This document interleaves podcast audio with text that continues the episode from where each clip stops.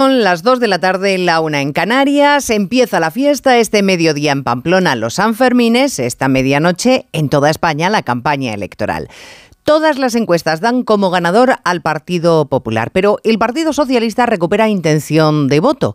Ninguno de los dos obtendría mayoría absoluta, así que en realidad ambos dependen de la tercera fuerza, de si Sumar o Vox, de si Vox o Sumar consiguen superar la barrera del 15% de los sufragios, que es la cifra mágica que permitiría a Sánchez o a Feijó una mayoría suficiente para gobernar.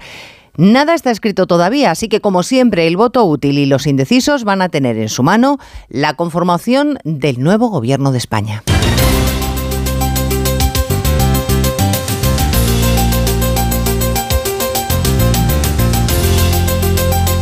En Onda Cero, Noticias Mediodía, con Elena Gijón.